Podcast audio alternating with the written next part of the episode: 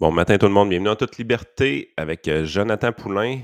Un rapport, une étude, mes amis, nous expliquant pourquoi l'opposition n'a pas joué son rôle pendant la pandémie. L'opposition ne s'est pas opposée. Quelles en sont les conséquences? C'est-tu parce qu'ils sont pas bons? C'est-tu parce qu'ils sont pas bons? Ou ben non, c'était parce qu'ils étaient pas bons? La question se pose. Alors, on va décoller le show un instant.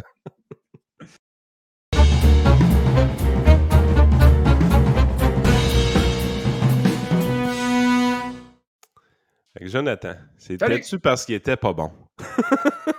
Écoute, on révolutionne la science sociale euh, cette semaine. Grosse étude, euh, franchement. Et tu tombes en bas de ta chaise quand tu as lu ça, toi? pas tant. c'est ça, qui est, ça qui est quand même drôle. Hein? Tu, tu dis, bon, est-ce qu'on avait vraiment besoin d'une étude pour, euh, pour nous dire ça? Je pense que le constat est assez clair.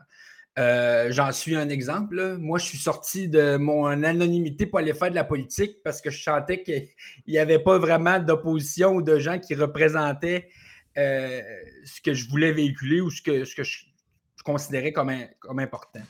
Ah, mais c'est souvent ça. Hein? moi, le, déclic politique, ça a été une grève, euh, une menace de grève étudiante à l'université c'est ça qui m'a fait réaliser que c'était important de s'impliquer. Puis s'il n'y avait jamais eu cette grève-là, probablement que les podcasts aujourd'hui, n'existeraient pas.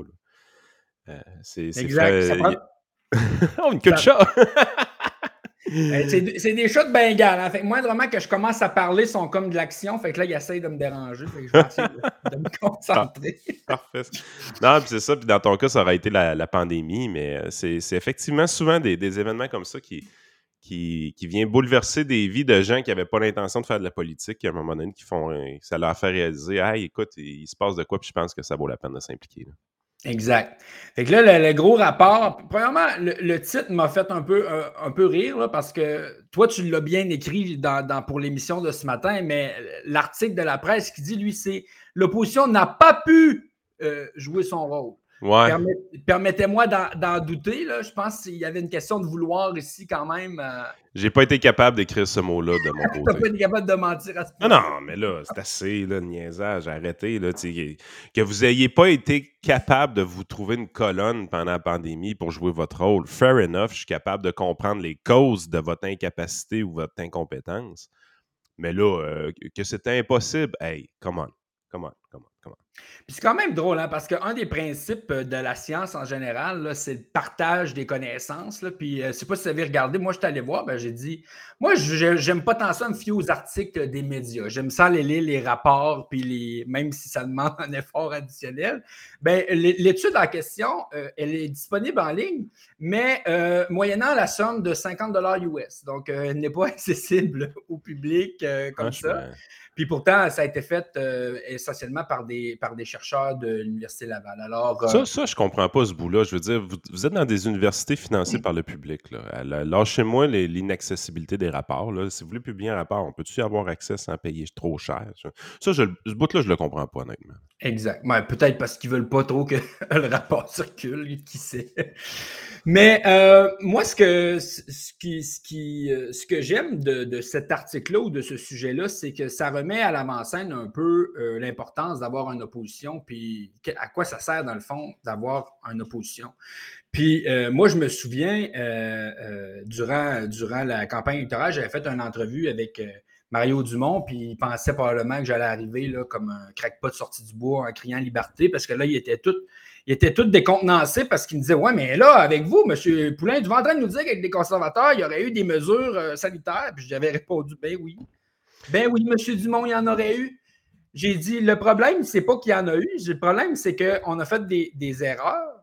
Puis on n'a pas fait des diagnostics pour répéter les mêmes erreurs. Moi, on Tu vas dire une affaire par rapport à ça, Jonathan? Ça, ça, ben, me, ça, ça me sacrément de Mario Dumont, puis je vais te dire pourquoi.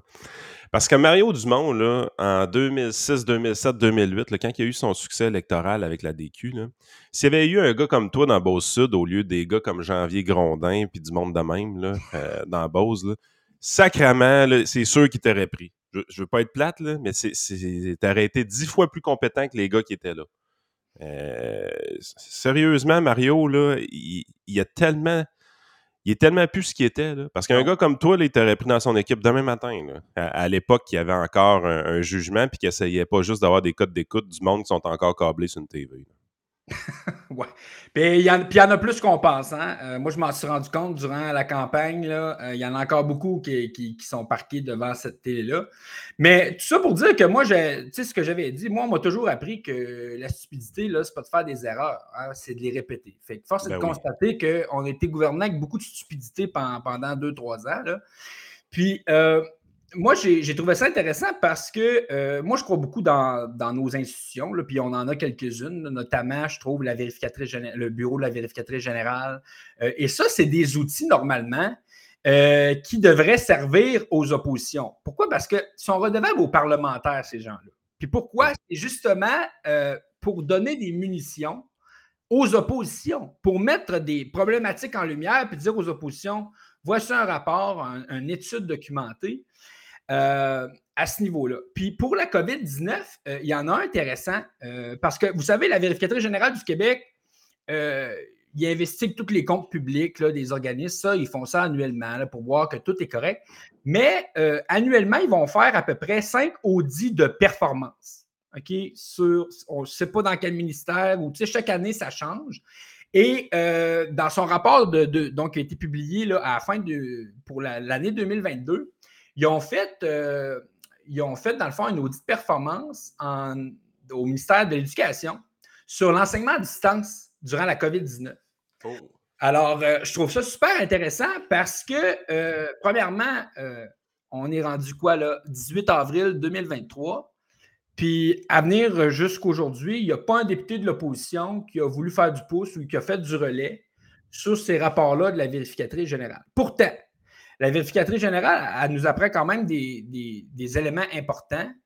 Euh, et moi, le plus, grave là-dedans, c'est qu'elle euh, arrive à la conclusion que le ministère, il n'y a pas encore de portrait complet sur les retards en apprentissage causés par la COVID-19 et qu'il n'y a aucun plan pour euh, arriver au rattrapage de ces retards en apprentissage. Et il y a des vestiges de tout ça. Avant ça, on avait quatre bulletins. Maintenant, on a trois bulletins. S'il pouvait en faire deux, je pense qu'il en ferait deux. Là. Euh, puis ça, ça a été un, des points qui m'a fait le plus capoter, c'est la restriction du nombre de bulletins pendant euh, la, COVID. Je pense que c'était la pire catastrophe qu'il n'y avait pas. Ça a sauvé des vies, ça. on va faire deux bulletins de moins, on va donner moins d'informations aux parents, on va être moins transparent sur la réussite scolaire et on va sauver des vies. Écoute, comme parent, c'est insultant sacrément. Puis honnêtement, personnellement, je m'en foutais un peu pour ma situation personnelle. Les petits gars, ils ont des bonnes notes. Mais j'étais là, puis je m'imaginais quelqu'un qui est 70, puis là, qui est rendu plus proche de 60. Puis quelqu'un qui a 62, puis qui est rendu à 55. Je pense que les parents, généralement, ils aiment ça le savoir tôt dans l'année scolaire que, oups, il se passe de quoi. Tu as besoin d'une information ponctuelle et fréquente pour toujours s'assurer qu'il n'y ait pas quelqu'un qui, qui, sort du, du chemin. Puis dans le moment où est-ce que les kids à l'adolescence vivent leur puberté, tu sais pas quel track qu'ils peuvent prendre. Tu sais pas quelle gang d'amis qui va réellement fréquenter à l'école. Tu sais pas quand est-ce que tu vas perdre le contrôle sur ton enfant. Fait plus tu as de l'information rapidement, plus tu peux agir comme parent pour essayer de limiter les dégâts ou de le rattraper avant qu'il aille trop loin dans la déviance de son chemin. Mais Christy, là, on donne moins d'informations qu'avant aux parents. Pourquoi on est rendu à trois bulletins depuis qu'il y a eu une pandémie, sacrément? C'est qui c'est qui s'est passé là? Puis, euh, tu sais, ce qui, est triste là-dedans, c'est que euh, ça va prendre quand même du temps avant qu'on ait des, des, diagnostics formels. Mais on le sait là, que la tendance s'en va sur le décrochage scolaire, le baisse de taux de diplomation, surtout chez les garçons. Euh, fait que, tu sais, à court terme ou à courte vue politique, oh, les chiffres sont pas trop pires. Mais peut-être que dans 5-6 ans, quand on va arriver au seuil où il faut passer du primaire au secondaire, par exemple, ou du secondaire à la formation professionnelle ou au collégial, c'est là qu'on va se rendre compte, tabarnouche, euh, le retard est quand même assez considérable. Puis le ministère de l'Éducation, dans le rapport de la, de VG, euh, le souligne. Tu sais, on s'entend, le, ministère de l'Éducation, un de ses gros, euh, son mandat premier, c'est d'encadrer la pédagogie au Québec, le cadre pédagogique. Puis quand, quand on lit le rapport de la vérificatrice générale, puis qu'ils ont envoyé tout le monde à la maison euh, en panique là, à cause de la COVID, fermons les écoles. le ministère de l'Éducation a envoyé pratiquement aucune directive au niveau de la pédagogie aux enseignants. Une des seules choses que le ministère de l'Éducation a envoyé, c'est des ratios, tu sais, des ratios euh, cours versus euh, devoirs, etc. Mais ça, c'est entre vous et moi, là, je veux dire, à la limite, les profs auraient été assez autonomes pour, pour gérer ça. Dans le rapport que tu as lu, est-ce qu'on parle si on a baissé les critères ou pas pour l'évaluation des enfants? Moi, j'ai le feeling qu'on a baissé des critères aussi. Ben non seulement, non seulement on, a, il y a eu une baisse, mais il y a eu une baisse carrément des évaluations. Et puis, euh, ce qu'on apprend dans le rapport que moi je trouve intéressant, parce que souvenez-vous, durant, durant la, COVID, d'ailleurs, c'était M. Roberge, le ministre de l'Éducation, c'était pas, euh, pas M. Drainville. Et puis lui, il était, euh, il était empêtré dans sa ventilation. Puis ce qu'on apprend, euh, puis souvenez-vous, là, nous, on se fie aux recommandations, la santé publique, puis on fait des recommandations. Jonathan, ce que tu dis là, là, hey, tu, tu, ravives des frustrations en moi. es là, comme parent, tu étais dans une situation, tu te dis, écoutez, là, vous avez scrappé la façon d'enseigner complètement à nos enfants, vous n'avez aucune idée de ce que vous faites, vous ne savez pas si ça marche pas. Puis tout ce que vous nous parlez aux médias, Patrick Derry en tête du troupeau, c'est là, là, les ventilations. Là, Est-ce que nos enfants sont en sécurité avec la COVID? Chris, ils n'ont jamais été en danger avec la COVID. Voulez-vous pas me sacrer à paix avec ça? Sont bien plus en danger par votre astine niaiserie de ne pas savoir ce que vous faisiez avec votre enseignement à distance que l'astie de COVID. écoute, il me faisait capoter. Par rapport à l'éducation, je, je pense que c'est la raison pourquoi il y avait autant de parents qui, qui, capotaient leur vie. C'est que tu regardais ça aller, puis tu, te dis Qu'est-ce que vous faites là à nous parler de la petite ventilation de l'école? Pensez-vous vraiment que c'est ça qui nous stresse? Pensez-vous vraiment, comme parents, c'est ça qui m'énervait, moi, là? J'espère que mes enfants vont avoir de la bonne ventilation, puis ils ne pas COVID à l'école. Ils vont-tu pouvoir remplir leur gourde dans, dans la, fontaine habituelle ou falloir qu'ils aillent dans un, dans un robinet de la salle des profs? C'était-tu un écran de fumée, ça, Eddie Van Roberge, qui nous parlait de ventilation, puis de système, puis de subvention du fédéral? C'était n'importe quoi. C'est une astuce de patente pour aller têter de l'argent au, euh, fédéral, cette affaire-là. Puis peut-être, puis peut-être, moi, je soupçonne que parce qu'il se rendait compte qu'il était quasiment en train de scraper une génération d'étudiants euh, avec aucun support pédagogique, parce que là, on apprend plein d'affaires dans ce rapport-là. Ils ont envoyé les enfants euh, à la maison. Euh, avec aucune directive pratiquement pédagogique. Après ça, euh, ça leur a pris à peu près deux ans à être capable d'équiper le réseau en ordinateur, puis en tablette, et, etc. Et ce que ça fait en sorte, c'est que moi, euh, moi en Beauce, la plupart des, des, écoles sont, dans, sont catégorisées comme très défavorisées au niveau des réseaux scolaires. Ce qui fait en sorte que quand tu viens dans des régions comme la mienne, on est extrêmement pénalisé parce qu'il euh, y a déjà des retards dans les budgets, des retards dans les équipements et tout ça. Puis tu sais, tu dis ça ravive des frustrations, mais il y en a qui ont eu la COVID longue, mais ils n'ont pas la mémoire longue. Tu sais, Chris, à un moment, tu à un moment donné, il faut s'en souvenir. Moi, une des frustrations que j'avais... bonne, Jonathan, tu as raison. Moi, là, euh, une, des déclarations qui m'a le plus frustré, euh, c'était, du, je ne me souviens plus trop quand, durant la COVID, tu avais l'équivalent du docteur Arruda de la Beauce, de Chaudière-Appalaches, qui était venu dire en conférence de presse qu'une des raisons pour lesquelles le taux de vaccination dans la région de la Beauce était moins élevé était probablement parce qu'on était une région où le taux de diplomation d'études postsecondaires était le plus bas. Oh, tabarnak. Lisant les lignes, vous êtes une gang de caves, vous n'êtes pas éduqués, donc par conséquent, vous ne vous faites pas vacciner. D'ailleurs, nos deux députés plantes vertes se sont jamais levés euh, pour, nous, pour nous défendre euh, à ce niveau-là. Mais. Ah, puis Christian Dubé a eu l'affront de vous dire que vous aviez la tête dure aussi. Oui, bien ça, euh, il n'y a pas tout à fait de tort, je te dirais, là. ah, j'adore les beaux sons. Mais, tu sais, quand je reviens à la ventilation, moi, je suis, d'accord avec toi. Je pense que c'était un peu un écran de fumée. Parce que même si le ministre s'empêtrait là-dedans, il se rendait compte que c'était peut-être moins pire de parler de ça euh, que euh, d'aller dans les constats. Puis, tu sais, je disais tantôt, nous, c'est un gouvernement quasiment qui ne décidait pas. Là. Eux autres, ils se fiaient tellement aux recommandations.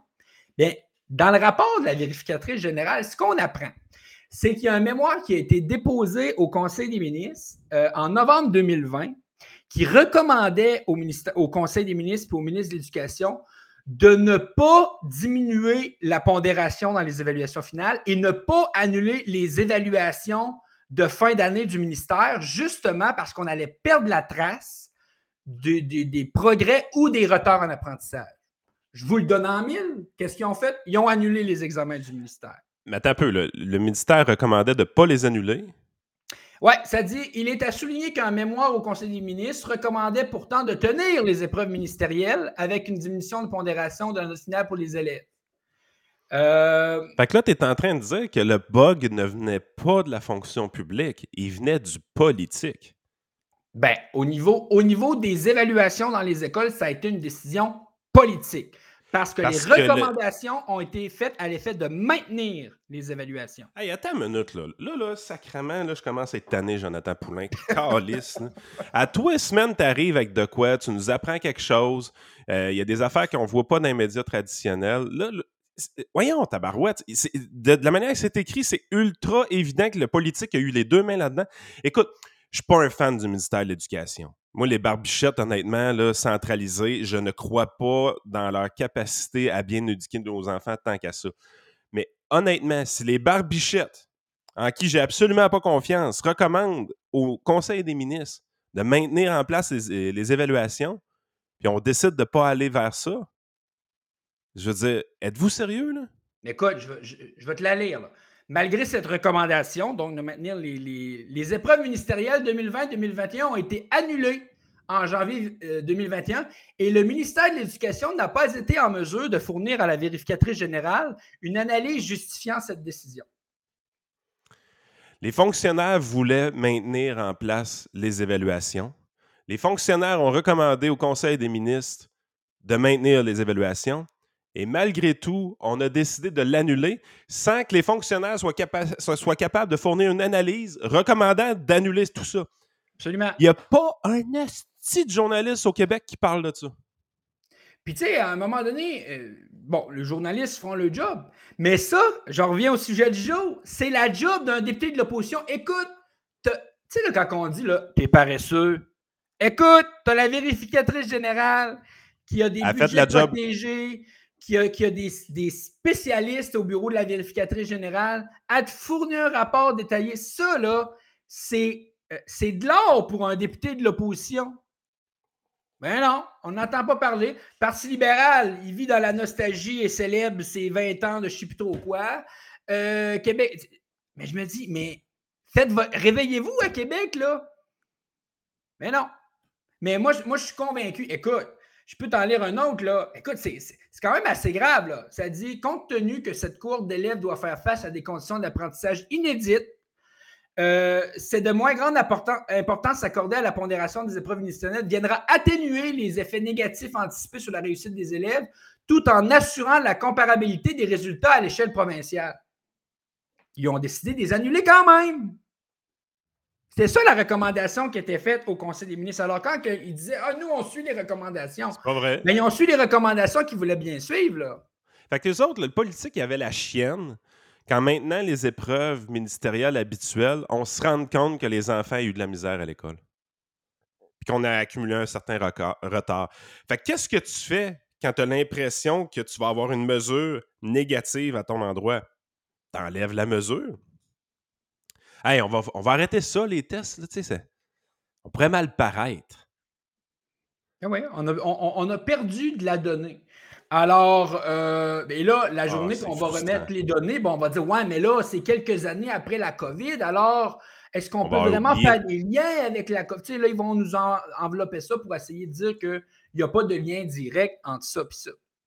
Tu sais, c'est assez, assez euh, grave parce qu'on se rend compte, souvenez-vous, ils ont fermé les écoles en deux vagues. Il y a eu la première fois, puis euh, il y a eu une deuxième fois là, après Noël de mémoire, à un moment donné, où ils ont refermé les écoles. Mais quand je vous disais tantôt que de faire des erreurs, c'est pas ça qui est grave, c'est de les répéter. Bien, la deuxième fois qu'ils ont fermé les écoles, la vérificatrice générale nous apprend qu'ils n'ont pas émis davantage de directives ministérielles pour l'encadrement pédagogique, qu'il y avait encore des écoles qui avaient toujours poursu leur matériel informatique, que ce soit les, ordinateurs et les tablettes. Et là, coup de grâce, ils sont continués d'aller de l'avant avec l'absence euh, des, évaluations ministérielles. Moi, je trouve que c'est très grave.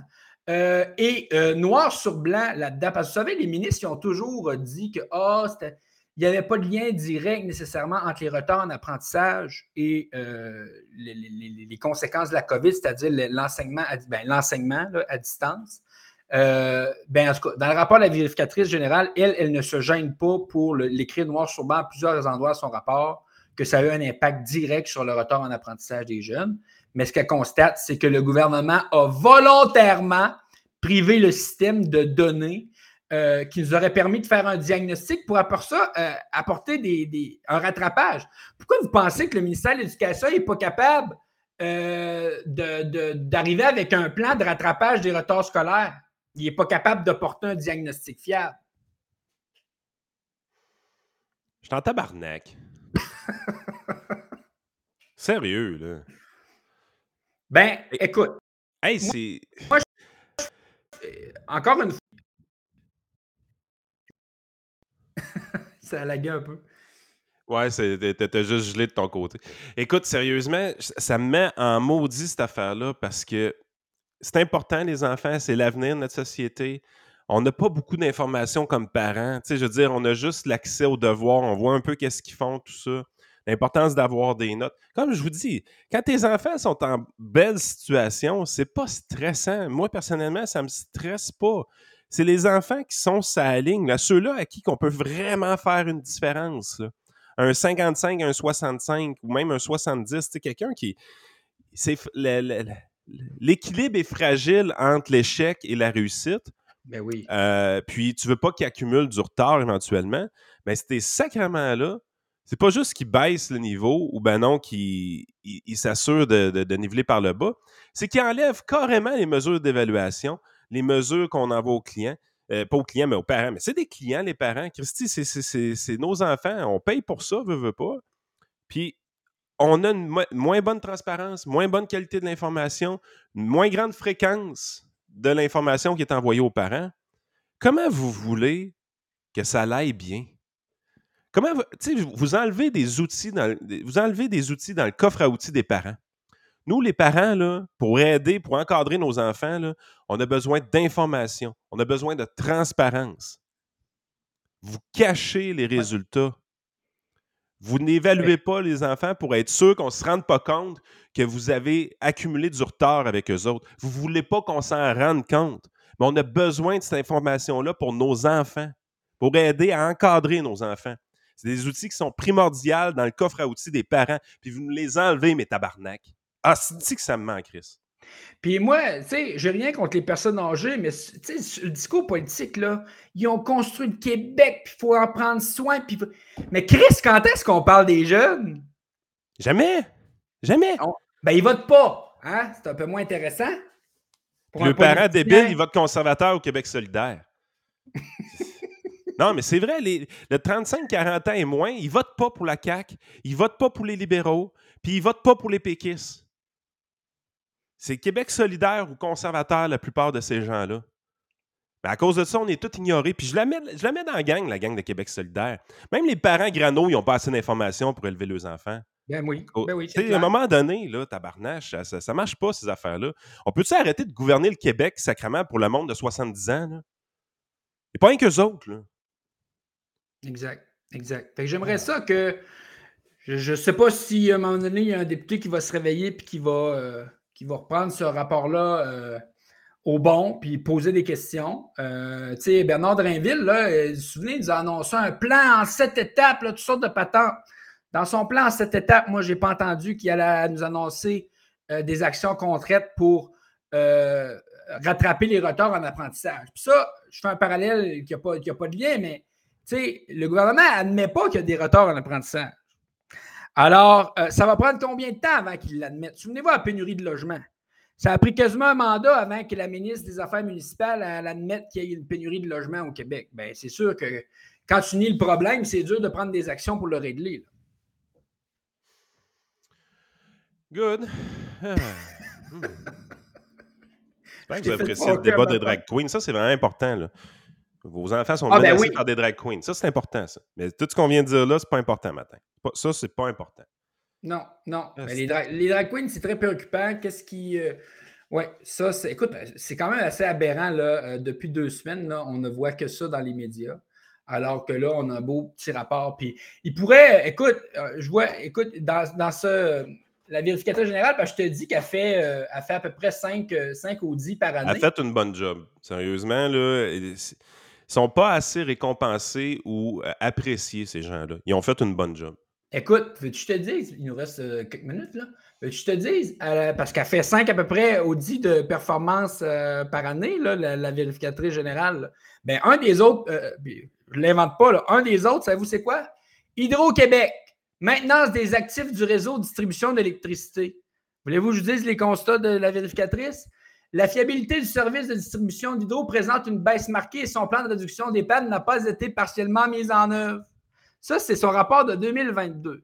Mais les politicos, là, avant de parler de ça, ils vont avoir attendu la semaine passée pour aller se faire poser avec des branches cassées pour commencer à parler du réseau d'hydro. Pourtant, ils ont un rapport de, quasiment 60 pages de la vérificatrice générale qui a fait un audit relativement à la fiabilité du système d'hydro, qui donne ça encore une fois sur un plateau d'argent aux députés d'opposition. Euh, les avez-vous entendu parler d'hydro avant le verglas de la semaine passée?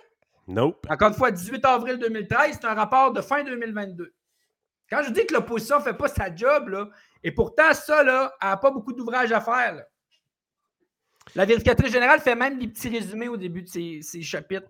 Oui, mais Jonathan, si, tu avais lu l'étude à 50$, tu aurais compris que l'opposition ne peut pas jouer son rôle.